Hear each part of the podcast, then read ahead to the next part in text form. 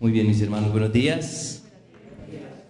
Hoy el Señor nos sorprendió con la con orquesta solo de cuerdas. ¿Ustedes saben cuál es el primer instrumento? La que han usado hoy ustedes, la voz, y tiene cuerdas. Le damos gloria a Dios que lo podemos alabar de esta manera. Todos en algún momento ah, hemos sido sorprendidos por alguna persona, algún suceso o algún evento, ¿cierto? Luego de siete años de casados, el Señor sorprendió a mi esposa con un fuerte malestar. Creíamos que era algún problema digestivo, pero el problema tenía nombre propio, Ana Victoria. Pero por otro lado, cuando estamos ante una situación o una circunstancia particular, podemos preguntarnos, pero ¿cómo, cómo puede resolverse esto? Y cuando viene la solución, exclamamos, vaya sorpresa. Nunca había pensado que esto se pudiera resolver o solucionar así. ¿Sí les ha pasado? Hay un gran problema que acoge a toda la humanidad y que desde hace siglos ha querido resolver, pero al no observar la Biblia, el problema queda sin resolver a pesar de que en la palabra de Dios ya está resuelto. Aún para la esfera celestial como la terrenal, la reconciliación del hombre es todo un misterio. Dios ha prometido, Dios mismo ha prometido esa restauración por medio del pueblo de su pacto que era Israel. Y la idea de incluir al resto de naciones no era del todo clara. ¿Cómo iba Dios a ser el Dios de las naciones y cómo las naciones iban a adorar y servir al único Dios. ¿Cómo? ¿Cuál es la solución a este gran dilema? Este texto de Efesios capítulo 3, versículos 1 al 13, está enfocado en recordarnos la solución que muestra cuán sabio es Dios y podamos exclamar, wow, vaya sorpresa. Increíble. Y por tanto nuestro ánimo debe estar avivado porque nosotros que en otro tiempo no éramos pueblo, ahora somos pueblo de Dios. Animémonos, hermanos, porque nosotros somos la muestra de la infinita sabiduría de Dios. Efesios capítulo 3, versículos 1 al 13. Por esta causa yo, Pablo, prisionero de Cristo Jesús, por amor de vosotros los gentiles, si en verdad habéis oído de la dispensación de la gracia de Dios que me fue dada para vosotros, que por revelación me fue dado a conocer el misterio, tal como antes os escribí brevemente, en vista de lo cual leyendo, podréis comprender mi discernimiento del misterio de Cristo, que en otras generaciones no se dio a conocer a los hijos de los hombres, como ahora ha sido revelado a sus santos apóstoles y profetas por el Espíritu, a saber que los gentiles son coherederos y miembros del mismo cuerpo, participando igualmente de la promesa en Cristo Jesús, mediante el Evangelio, del cual fui hecho ministro, conforme al don de la gracia de Dios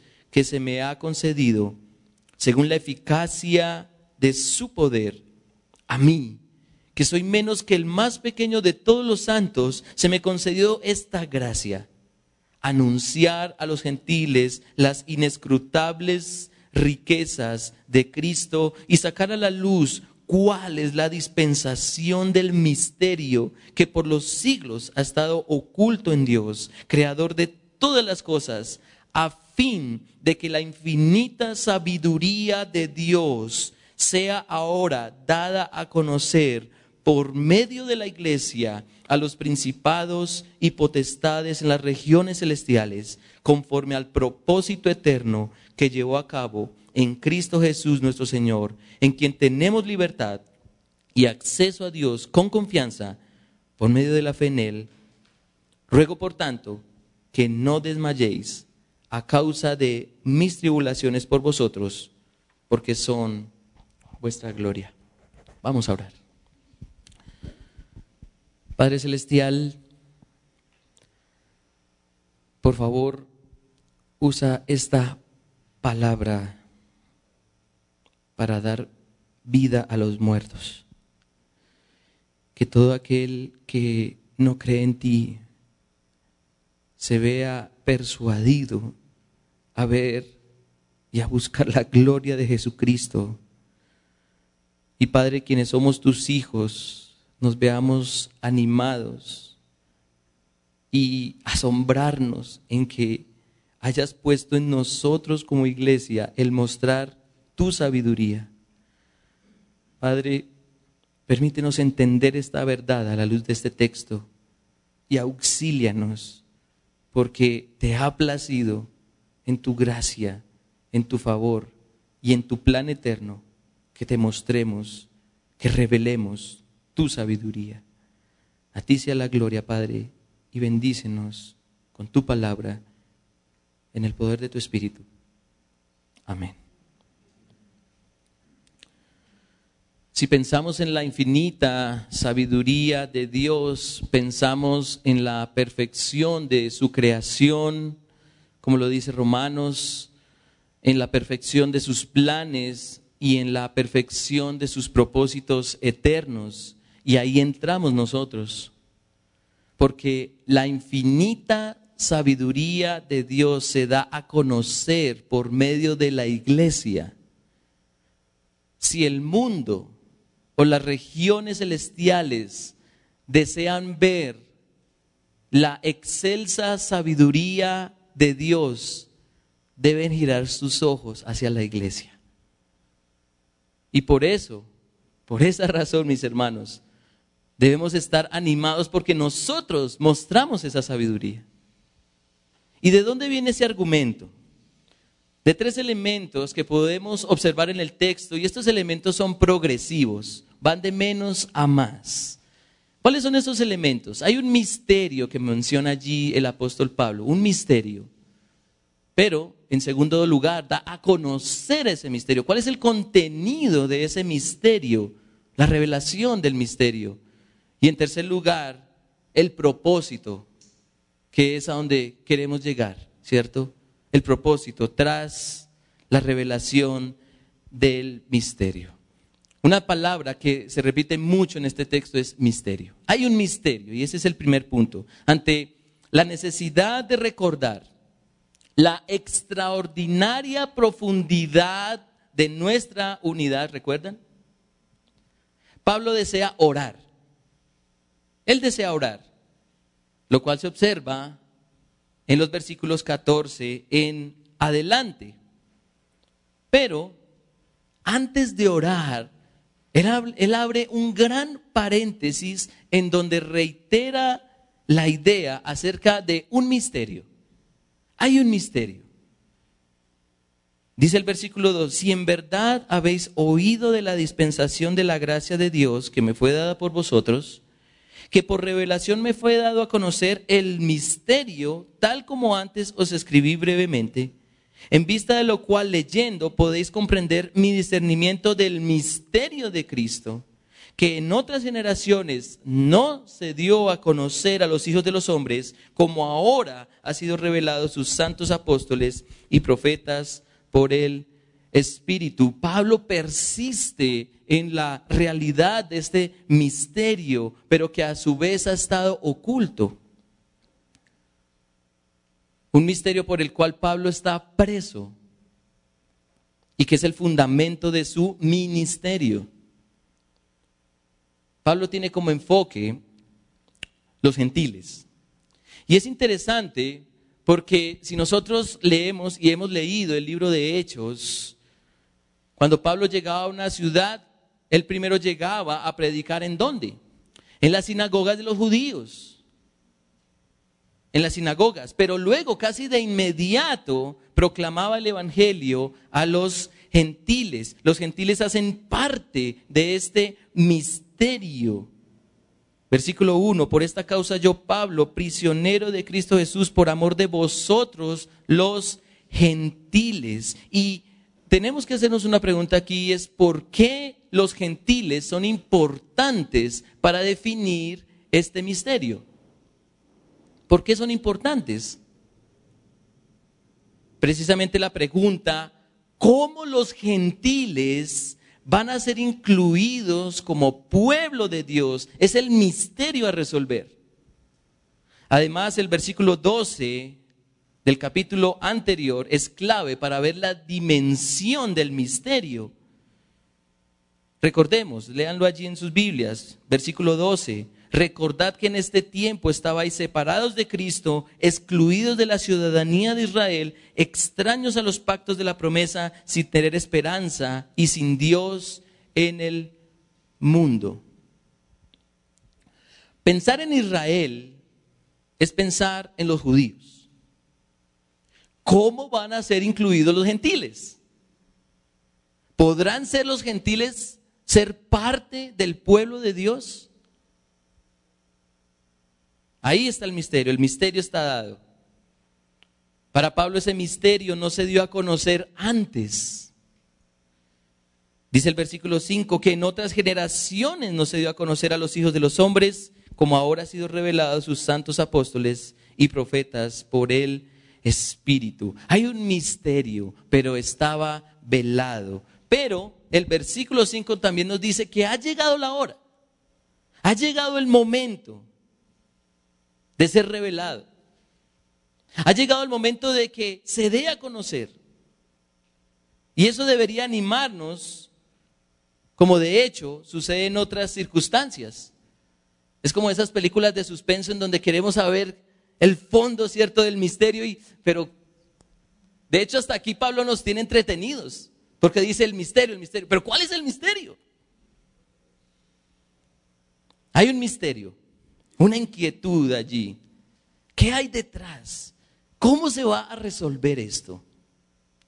Y entonces llega la respuesta, la revelación del misterio.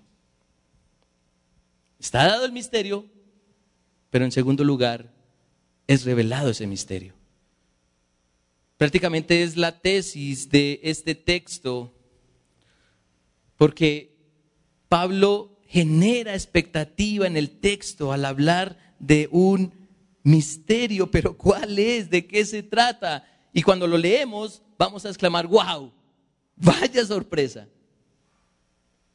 Versículo 6, a saber, este es el misterio que los gentiles son coherederos y miembros del mismo cuerpo, participando igualmente de la promesa en Cristo Jesús mediante el Evangelio. Ese es el misterio. Los gentiles, aquellos que no tenían cuota en la promesa y en la esperanza de Israel, ahora sí la tienen. La restauración de Israel es también para los gentiles. Las promesas de salvación también son para los gentiles. El Dios de los judíos es el Dios de los gentiles.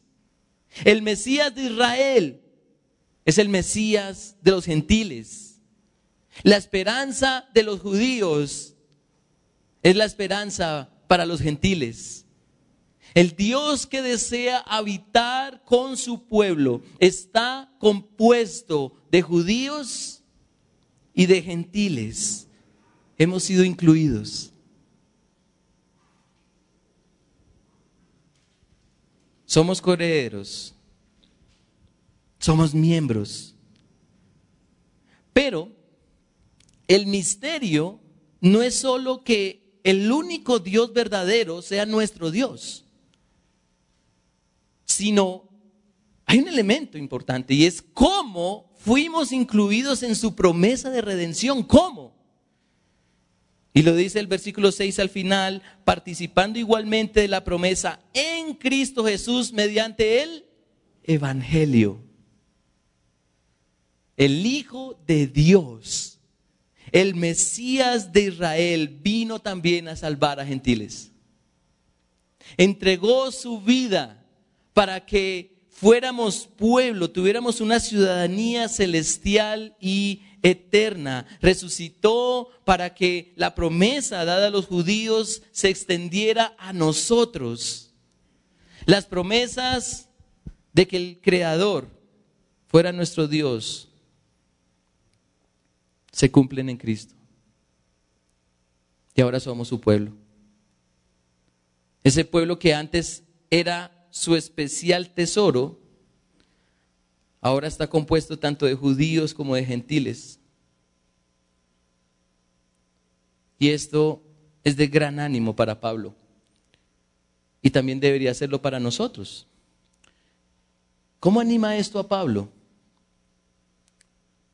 Dice el versículo 6, a saber que los gentiles son coherederos, coherederos, perdón, y miembros del mismo cuerpo, participando igualmente de la promesa en Cristo Jesús mediante el Evangelio, del cual fui hecho ministro, conforme al don de la gracia de Dios que me, se me ha concedido según la eficacia de su poder. A mí, que soy menos que el más pequeño de todos los santos, se me concedió esta gracia anunciar a los gentiles las inescrutables riquezas de Cristo y sacar a la luz cuál es la dispensación del misterio que por los siglos ha estado oculto en Dios, creador de todas las cosas. Pablo, a pesar de sus padecimientos en la cárcel, se gloría de su condición y exalta a Dios por haberlo hecho partícipe de la gracia de anunciar la mayor de todas las bendiciones que tenemos los gentiles.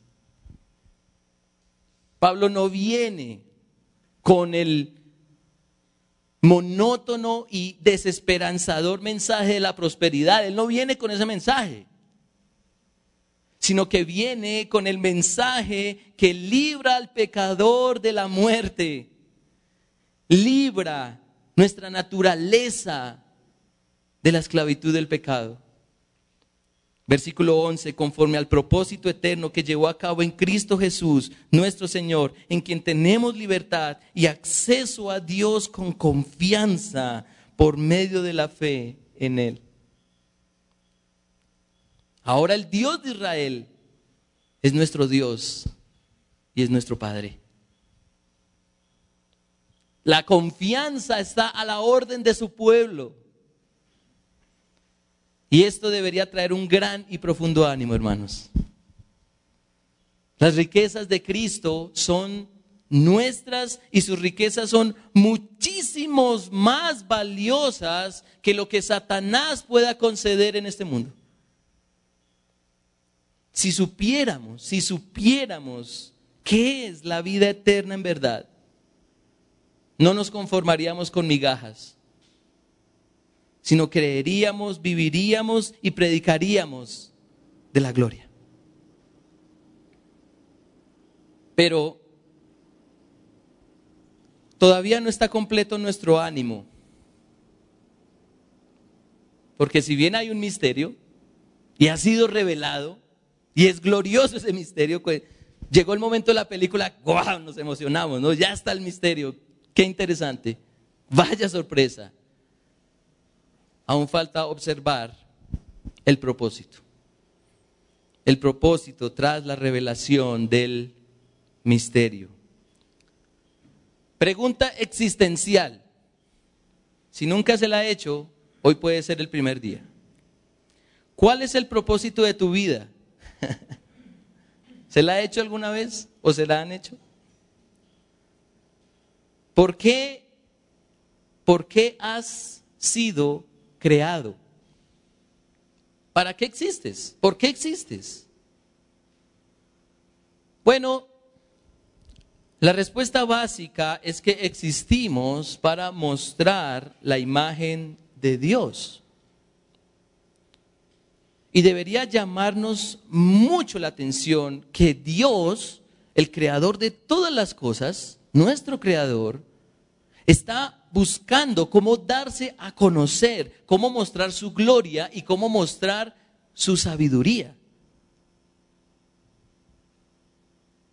Romanos 1 dice, y lo recordaba al principio del mensaje, que todas las cosas creadas muestran cuán sabio es Dios. Pero este texto de Efesios sorprende aún más. Sorprende aún más. Toda la obra de Jesucristo, su muerte, su resurrección, ha hecho de judíos y los gentiles un solo pueblo, el pueblo de Dios. ¿Para qué? Versículo 10. Y es diciente en el texto, a fin de que la infinita sabiduría de Dios sea ahora dada a conocer por medio de la iglesia a los principados y potestades en las regiones celestiales conforme al propósito eterno que llevó a cabo en Cristo Jesús nuestro Señor, en quien tenemos libertad y acceso a Dios con confianza por medio de la fe en Él. Nosotros, nosotros somos la muestra viviente de la infinita sabiduría de Dios. ¿Puede creerlo? ¿Y a quién estamos mostrando cuán sabio es Dios? Según el texto, a toda la esfera celestial y por qué no la terrenal. Somos la manifestación viviente de la posición eterna que tenemos en Dios. Mostramos la sabiduría eterna de Dios. Vaya sorpresa. Si los ángeles, y principalmente los que están en contra de Dios, quieren saber cuán multiforme es la sabiduría de Dios, entonces echan un vistazo a la tierra para ver a la iglesia, para vernos a nosotros. Vaya sorpresa. Con que así se consolidaría un solo pueblo para Dios. Impresionante, qué misterio tan maravilloso. Qué revelación. El plan de Dios, el plan eterno, se ha dado a conocer. ¿Dónde está? ¿Dónde está esa revelación? ¿Dónde está? Está aquí. Está aquí su pueblo, su iglesia, su templo. ¿No les produce eso ánimo, hermanos? A mí me produce mucho ánimo. Y espero que a ustedes también.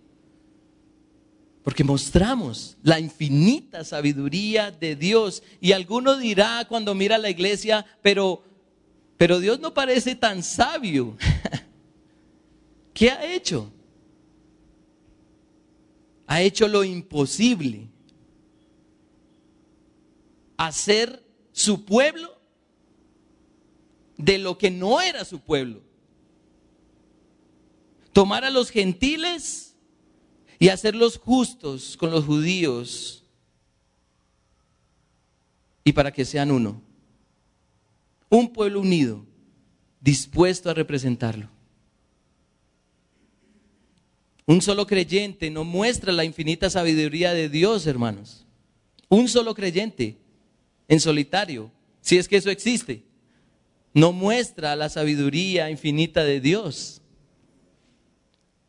Quizá muestra su gracia, quizá muestra su bondad, quizá muestra su misericordia, esa que nos guía al arrepentimiento, como dice el apóstol en Romanos. Pero la sabiduría infinita, excelsa, gloriosa, la muestra su iglesia, junta, unida. En la creación hay sabiduría divina, sin dudar. Pero en la iglesia hay una sabiduría eterna, porque el pueblo de Dios ha sido dispuesto desde la eternidad y será proyectado hasta la eternidad. Y todas las huestes celestiales se maravillan ante semejante sabiduría. Así que hermanos, anímense. Animémonos porque nosotros mostramos la infinita sabiduría de Dios. Esta sabiduría muestra la eficacia de la obra de Cristo para ser incluidos en las promesas de Dios no somos incluidos por nuestras obras. No somos incluidos por nuestra justicia.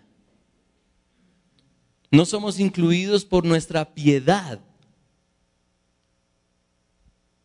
Somos incluidos porque Cristo pagó por ello. Ahora, o por otro lado, no, no mostramos la sabiduría de Dios porque leemos la Biblia o porque tenemos un alto concepto teológico de las cosas. Tampoco mostramos la sabiduría de Dios porque estamos convencidos de nuestra salvación individual. Tampoco mostramos la sabiduría de Dios siguiendo nuestros supuestos ideales cristianos.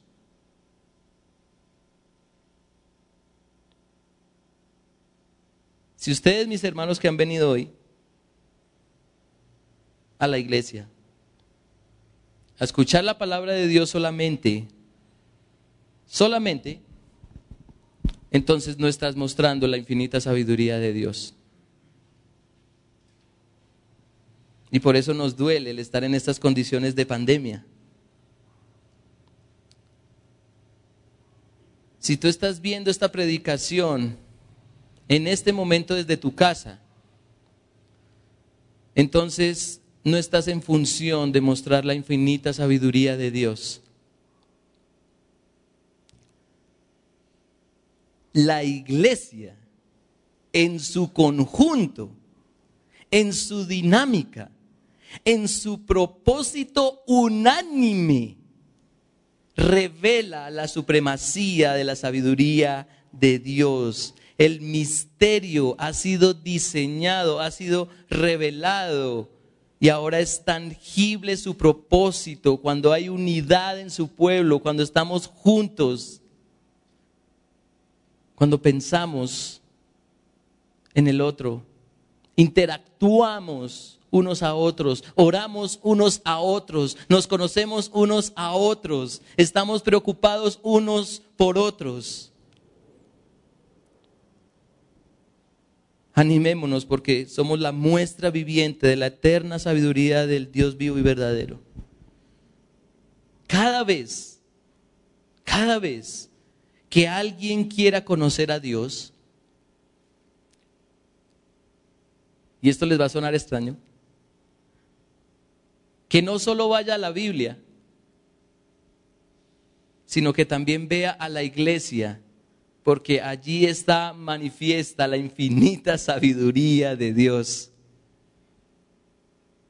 Un pueblo, gentiles incluidos en la promesa, por la obra del Mesías de Israel. Vaya sorpresa. Y gracias a Dios por el apóstol Pablo, versículo 13. Ruego por tanto que no desmayéis a causa de mis tribulaciones por vosotros, porque son vuestra gloria. No le importaba terminar en la cárcel con tal de que los gentiles participaran de esta bendición de mostrar la multiforme sabiduría de Dios.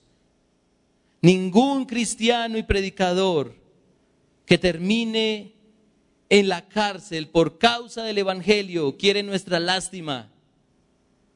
Antes desea que la iglesia sea la muestra viviente de una sabiduría que no es de este mundo. Gloria a Dios por querer mostrar su sabiduría a través de nosotros. Padre Celestial, el hacernos tu pueblo nos sorprende. Alabado, glorificado, exaltado, seguido, creído, obedecido, seas tú. Padre, gracias por Cristo. Gracias por nuestro Señor y Salvador, porque en Él consumaste ese misterio glorioso de añadirnos para que ahora seamos de ti. Y no solo eso, sino que representemos dignamente, reverentemente, intencionalmente tu sabiduría, la cual es infinita.